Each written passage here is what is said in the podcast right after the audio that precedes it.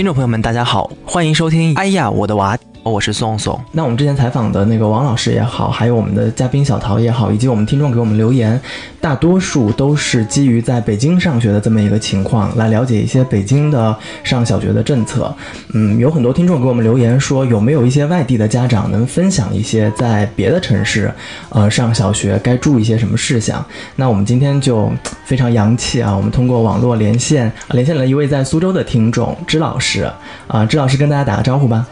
听众朋友们，大家好，我是支老师。啊，嗯，支老师，我们从称呼上就知道，支老师是一名老呃人民教师，对不对？对的。啊，那您是教呃哪个年级？高中，我是教高中的，教高中英语的。哇，高中英语老师好吃香的。没有没有。嗯，那我想问问，支老师是在哪个城市呃上班呢？哦，我是在苏州，苏州上班是吧？好，对，在高新区。苏州因为有不同的区域，我在高新区。嗯，呃，我们这个非常假的开场，其实呃可以跳过这个这个过程，因为支老师其实是我的高中英语老师，所以我们两个人是认识的。但是，我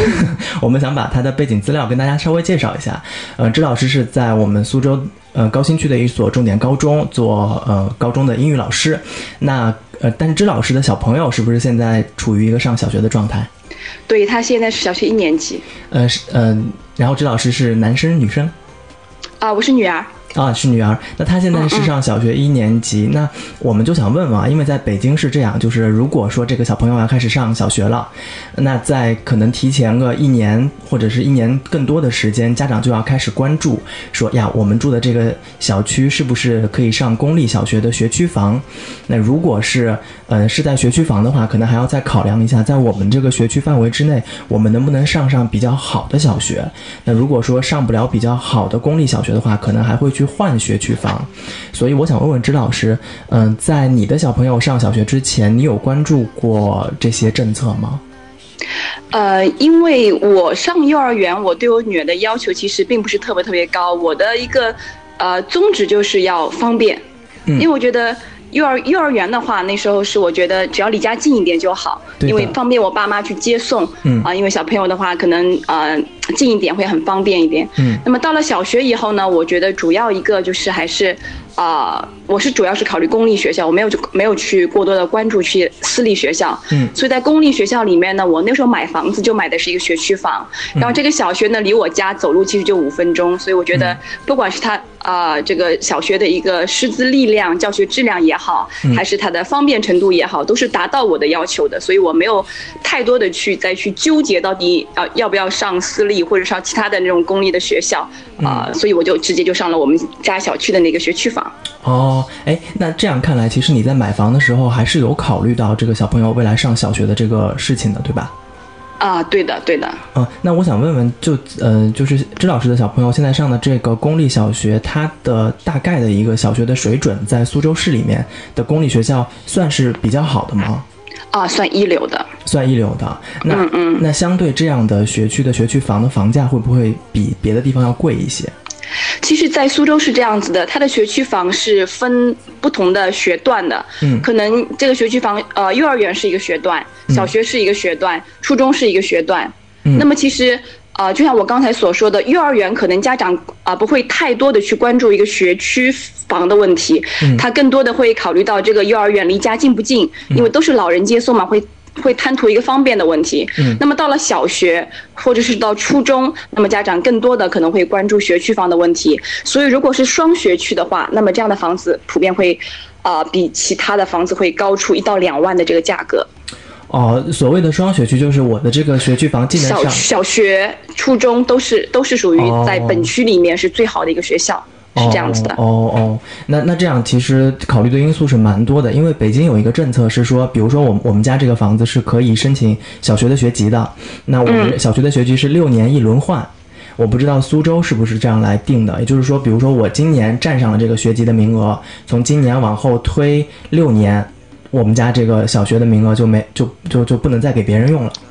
哦哦，苏州应该也有。也有，但是具体几年我倒还真不是特别清楚。嗯，应该也有，嗯，应该也有。嗯嗯，那我啊，我就想问问，就是咱们的小朋友上的是公立学校，那支老师因为作为一个教育从业者嘛，你有没有了解过？嗯，咱们家住的附近是不是有一些比较好的私立学校？你有没有做过一些对比？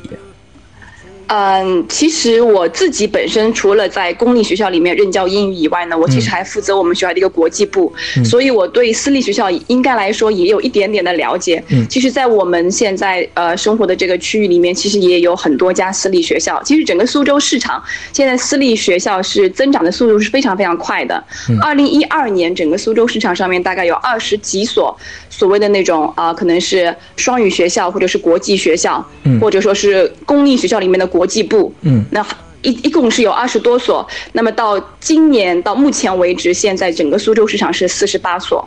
哇，那真的蛮多的耶。是的，是的，所以其实，在我们区里面也有比较啊老牌的一个私立学校，他们的整个的其实教学啊各方面，其实啊可能应该来说也是很不错的，也是很不错的。那个私立学校是不是就是它名字是什么？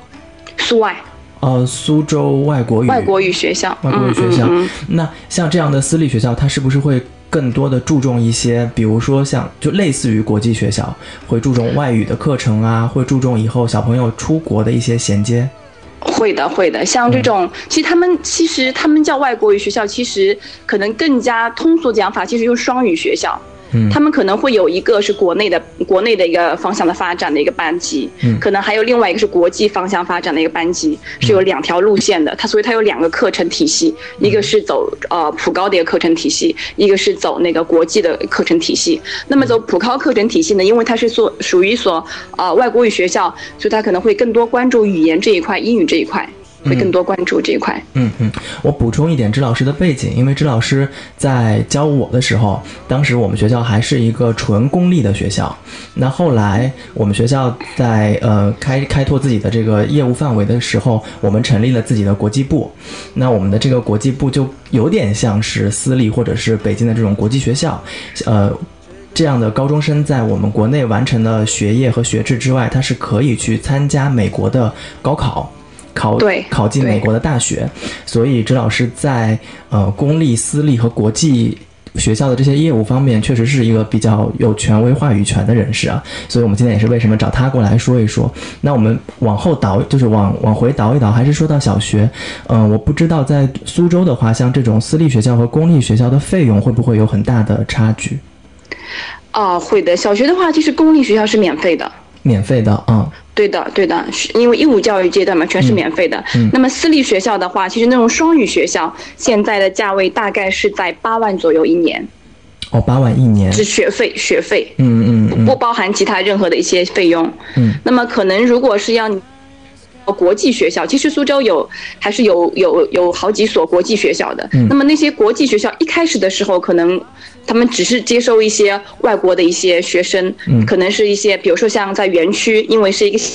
一个一个项目在园区的发展，外企比较多，所以我就知道在十年前我就知道国苏州园区有一所学校，它可能是对外籍的一些子女。的一所学校，嗯，那么他们就属于那种国际性的学校。那么在新区，那么可能相当于日资企业比较多，所以我们的新区以前我们学校对面有个日本人学校，它是只招收日本人的，不会有国内的学生在里边。嗯，但是这几年慢慢的，随着啊，应该说国内吧，一些家庭的那个经济条件也越来越好了，他们也能够完全承担得起这个国际学校的一些费用。嗯，那么国际学校呢，也会不断的扩大自己的规模，所以他们国际学校也慢慢的开始。啊，就是开始招生，招收一些国内的一些学生。嗯，那么像比如说啊，前年开的吧，应该在常熟开了一个 UWC 联合书院。嗯嗯嗯，它就是国内国外的孩子都有，起大概比例是百分之五十，比百呃五十比五十，五十五呃应该是。一比一的这种比例吧，嗯，国内国外的学生，嗯嗯嗯。嗯，那其实呃这么一听来，呃，因为我我大概跟支老师可以介绍一下北京的这个情况啊，北京是公立私立是一一个区别，那北京的国际学校目前我们所知道的还是只能呃大多数是面向外籍人士的孩子进行招生，但是呢也有一些。呃，就是国内的家长会把孩子送到这些国际学校，但是国际学校的费用非常的高。呃，北京一所国际学校小学啊，一年的学费大概是在二十到二十五万左右，这是跑不掉的，所以就非常的。苏州苏州小学我倒不清楚，联合书院是从初中高中这边来，呃，联合书院可能是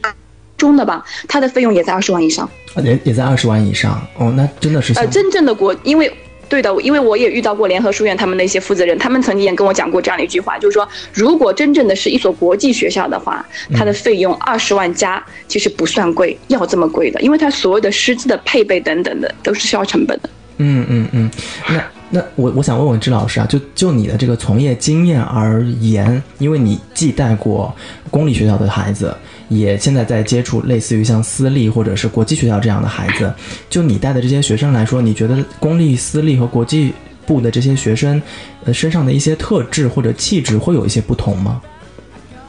嗯，我先撇开远一点点嘛，我先讲一下苏州这个市场上面哪些人会选择国际学校或者说私立学校。嗯，其实苏州选择私立学校的家长可能分为分为三大类，我觉得，嗯，一个可能我我更多更多关注是高中这一块啊，就是初中、高中这一块，三大类，第一类是铁杆要出国的那些孩孩子的家长，嗯。他们很小的时候就铁定了心要出国的，所以他们从幼儿园开始就上的是那种私立学校，哦，就是往国外方向培养的去发展的。嗯，那么第二类家长呢，可能一开始是走的这种公立公立学校的这种体制，他可能是小学是从呃公立学校里面读的，嗯，但是呢，慢慢慢慢他发现，可能有的家长觉得公立学校的小学真的也抓得蛮紧的，作业也很多，小孩子学得很辛苦，可能周末都要在外面上辅导班，嗯。家长就觉得哦，小孩太辛苦了，那么我们是不是要换一种呃模式，换一条路，哎，换一种模式？然后他们可能会选择慢慢的去过渡到一个一个一个私立学校，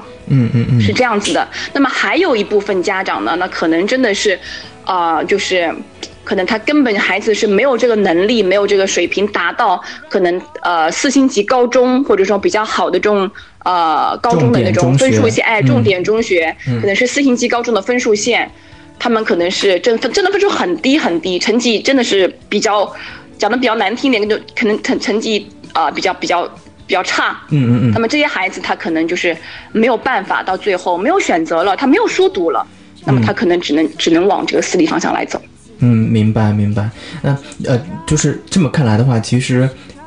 呃，跟其实跟北京差不多，好像公立学校的孩子都比较管得比较紧。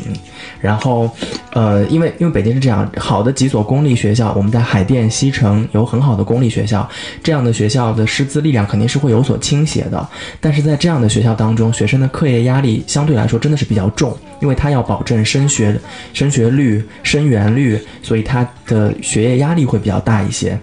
所以，公立学校的家长也有跟我们说过，好的公立学校固然送进去很放心，但是我们现在这一代八零九零后的家长更注重，好像开发小朋友的天性，让他们能够快乐的学习。那他们会觉得，在这些公立学校当中，多多少少会有一些扼杀掉小朋友这种创造力啊、快乐的这种天性的因素在里面。所以，也是越来越多的家长在考虑这个私立或者是国际学校。这个倒是我觉得，好像各地家长的想法都差不多。哦，嗯嗯嗯，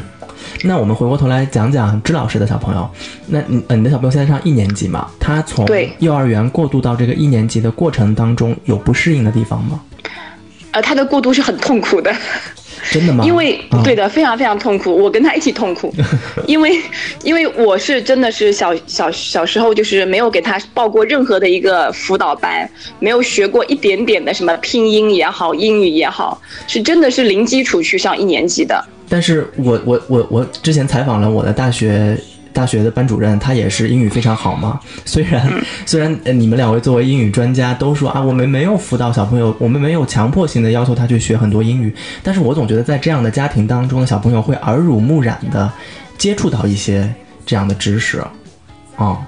没有，我我我真的是，我工作也确实比较忙，待在家的时间也并不是，呃，很多。他比较多的时候还是跟我妈妈在一起，嗯，所以我们家真的是零基础。所以刚开学的两个月的时间，他们语文课学拼音，他学的是很痛苦很痛苦的，因为班上可能就只有他是零基础，所以老师会上课讲的非常非常快。哦，所以他完全跟不上，他根本就不知道这个音怎么读，他更加不用说去怎么拼法。然后老师的作业是一页纸要拼读出来、认读出来，那么人家可能十五分钟可以完成的作业，我们可能要做两个小时。嗯，所以那时候他每天回来，啊，就是会会哭、会伤心。我觉得那一阶段是比较打击他自信心的。但是过了两个月以后，慢慢慢慢的他。自己学会了，掌握了这个本领了以后，他自然而然就学习现在是慢慢越来越轻松。像到了这个学期，他班主任都觉得他好像换了一个人一样。哎，那他的这种两个月的这个过渡时间是呃他的老师参与的更多，还是说你在家里面也帮他辅导了很多？嗯，应该来说是我，我全程在辅导他。嗯嗯嗯，呃，那所以这样看来，其实小朋友虽然他零基础进入学校，可能会在一开始的时候稍微有一些滞后，但是只要家长能够稍微用点心，我们通过一段时间的培养或者过渡，他也能够衔接得上，对不对？因为我始终觉得孩子的教育真的是。主要是靠家长，真的主要是靠家长。因为曾经，哦，我有一段时间特别特别忙，可能是也忽略掉了他的一个学习。所以刚开学的时候，我也会脾气会不比较暴躁，他不会念，我教了很多遍他都不会念，我会没有耐心。但是有一次，有一次我去参加一个会议，然后我正好碰到了一个同仁，我的一个也是一个一个像学姐一样的，他跟我讲了他那时候女儿啊读书的时候的一些经历，他让跟我讲了一句话，他就说。你教了这么多的学生，这么多的学生都成才了，你不能够对自己的孩子没有耐心。你再忙再忙，你一定要抽出时间来陪你的孩子。嗯，你一定要参与自己孩子的学习，你不能对自己的孩子的学习不闻不问，还要还去责怪他。对，就是你应该尽的一个责任，应该尽的一个义务。所以我觉得每一个父母其实真的，我觉得应该在自己学孩子的学习上面应该更。多的花一点时间，嗯，我现在每天晚上我六点钟准时，我一定会回家，嗯，六点钟到八点钟的时间，这两个小时我准时会坐在呃书桌旁，陪他一起读书，陪他一起学英语，哇，是雷打不动的，雷打不动的，好了不起啊，好了不起啊，就像当年你看我们晚自习一样，三个小时雷打不动看着我们，啊，那那我想问的是。因为我知道支老师的小朋友，他虽然在学业就是知识方面、基础知识方面，他在小学之前是零基础嘛，但是好像支老师还挺注重培养他的一些兴趣爱好的。他画画就特别好，对不对？啊，他喜欢画画，他喜欢跳舞。嗯嗯，那他这的这些技能在进入学小学的时候，会不会有一些对他的帮助？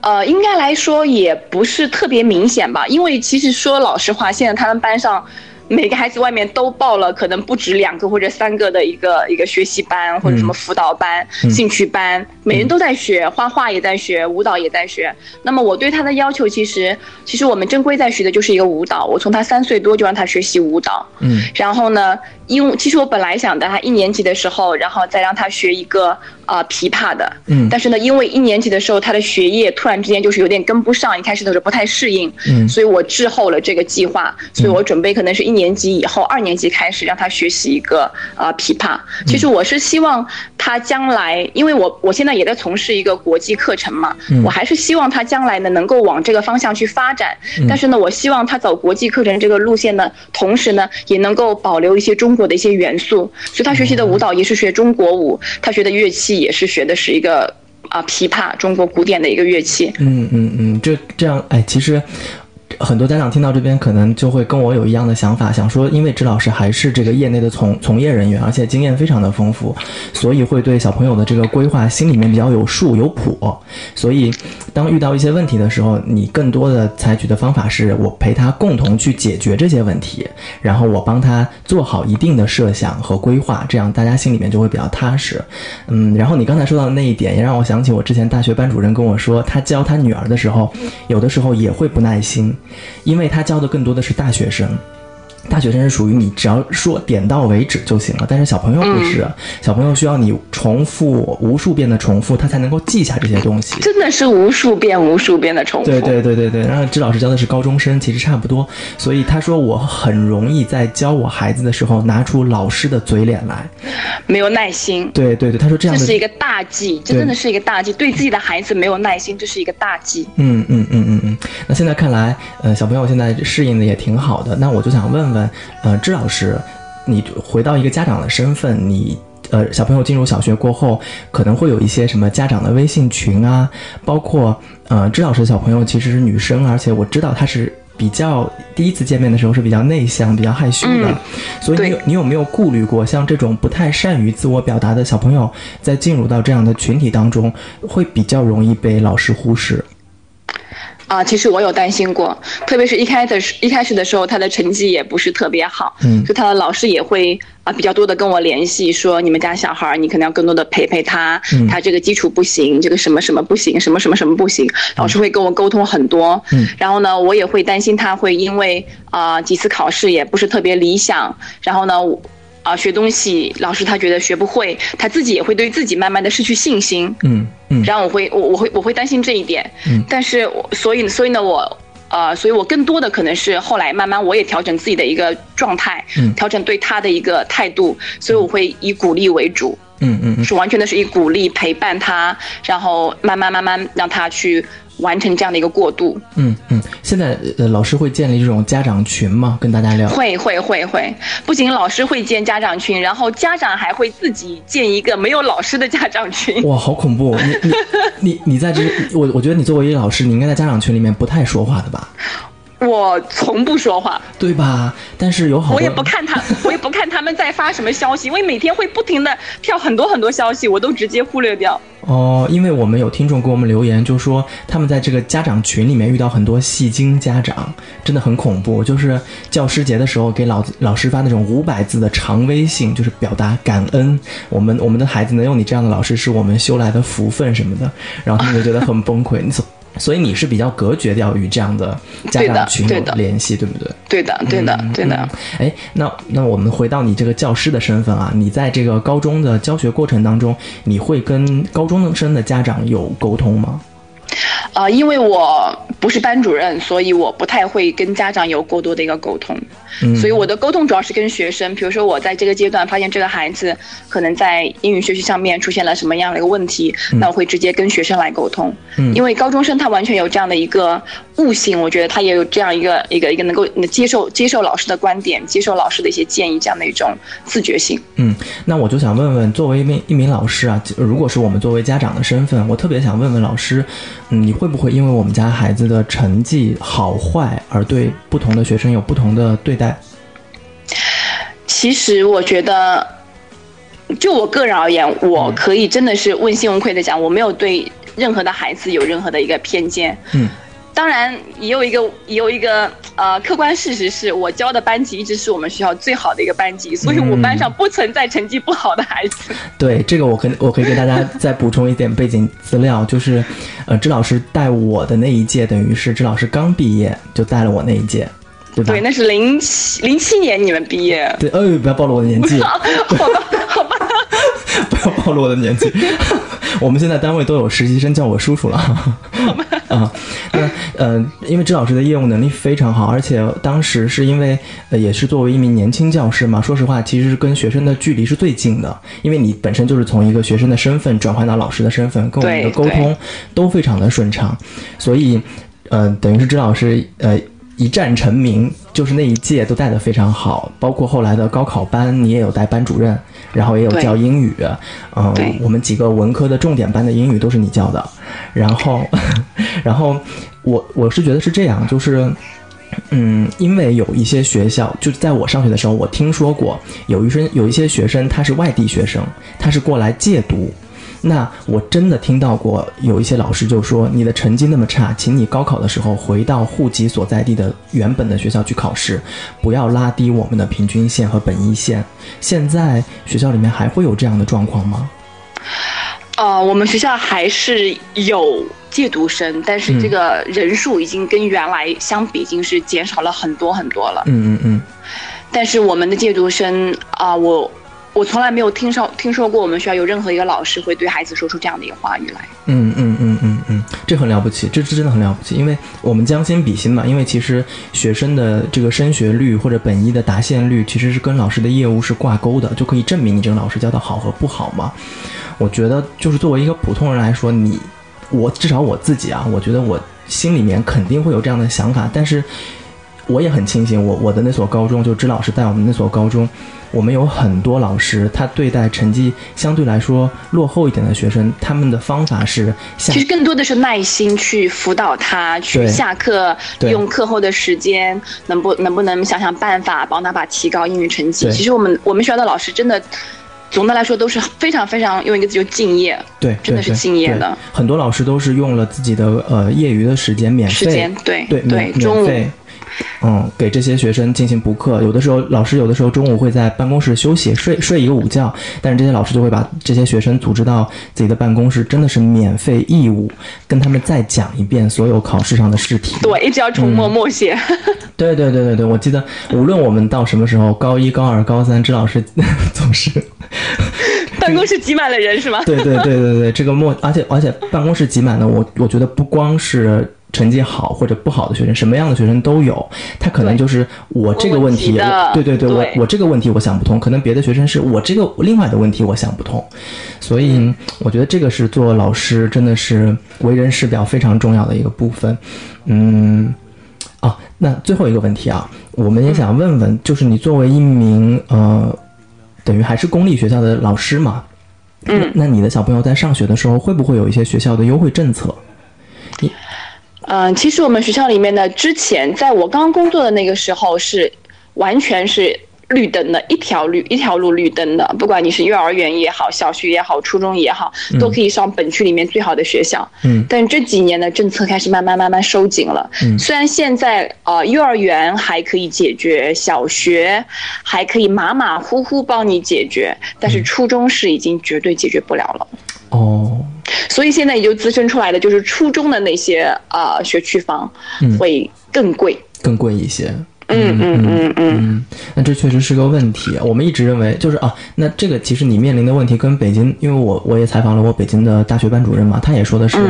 呃，以前大学可以，对对对，呃，家属都可以上我们附属的小学呀、初中啊，然后再考高中。但是现在因为呃有一个比较，北京有一个比较比较。嗯，怎么说比较特殊的现象？因为北京有很多外来的，呃，子弟，他们也需要接受到平等的教育资源，所以这些学校会面向社会来接纳一些外地的学生、外地的生源。那这样的生源就不太好把控。以往都是最好的学校让老师的子弟们去上，但是现在其实等于是大家打散了，一起上，所以他也不知道被分配到的这个学校好还是不好啊。其实现在苏州是有这样的一个现象，就是他所谓的是不是应该叫做集团化办学？所谓的集团化办学，就是我同一所初中，我比如说举一个例子，什么什么初中，嗯，都是一个名字，但是它有很多个校区。哦，它可能会有四所校区。嗯嗯嗯。其实我觉得这其实是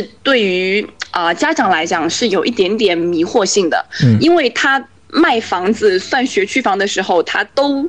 啊打着是的牌子，但是其实啊真正我们。内行的人，我们就知道，其实哪个才是真正的原来的本部啊？其实其他的就是分校啊，对对对，分校，对对，每个学校都在建分校，建了很多很多的分校。嗯，一个是建分校，一个是把以前的一些其他的中学可能归并过来，对对吧？嗯，北京对对对，北京也会也会这样子。对对对，北京也会有这样的情况，确实是会有。嗯嗯嗯，那我这。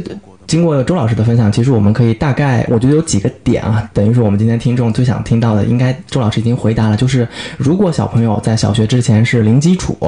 上小学会不会有困难？一定会有。但是小朋友的这个学习的能力和适应的能力是非常强的，只要家长多花一点时间陪他一起去解决这个问题，那自然而然就会比较顺利一些。嗯。而且我觉得更多的是，其实我们现在的家长应该已经不像以前那种感觉，就是我的学生，我的孩子送到学校，我就一百个放心，我就不用管了，都是老师替我管着，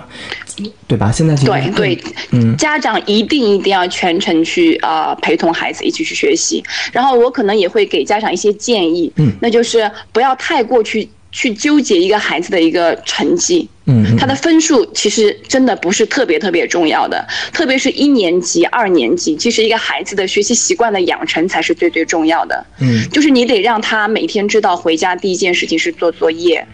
你得让他知道作业每天要按时完成。我觉得我们学校的班主任他有点特别特别特别的好的一点是什么呢？就是他上学一个星期以后就已经学会了每天自己整理自己的书、铅笔盒，所有的呃第二天要带的东西全部自己整理好。他第二天不不会丢三落四，不会啊这个我忘带了，那个我忘带了。我觉得这点特别特别好。嗯嗯。嗯，self management 这个很重要。对对对。然后他们拼音学完了以后，拼音学完了以后，他们老师对他们要求就是，啊，家庭作业就是。他一开始的时候呢，是老师每天会在群里面啊把家庭作业分享给家长，嗯，然后一个月以后呢，老师就不不分享了，是可能每天有一些 volunteer 的那种家长，嗯，就是志愿者家长，他们会在群里面可能会发一遍那个作业，嗯，那么到了两个月，他们的呃拼音全部学完了以后，老师就禁止家长在群里面再发任何的作业的信息了，所有的作业都是小朋友自己准备好一个本子，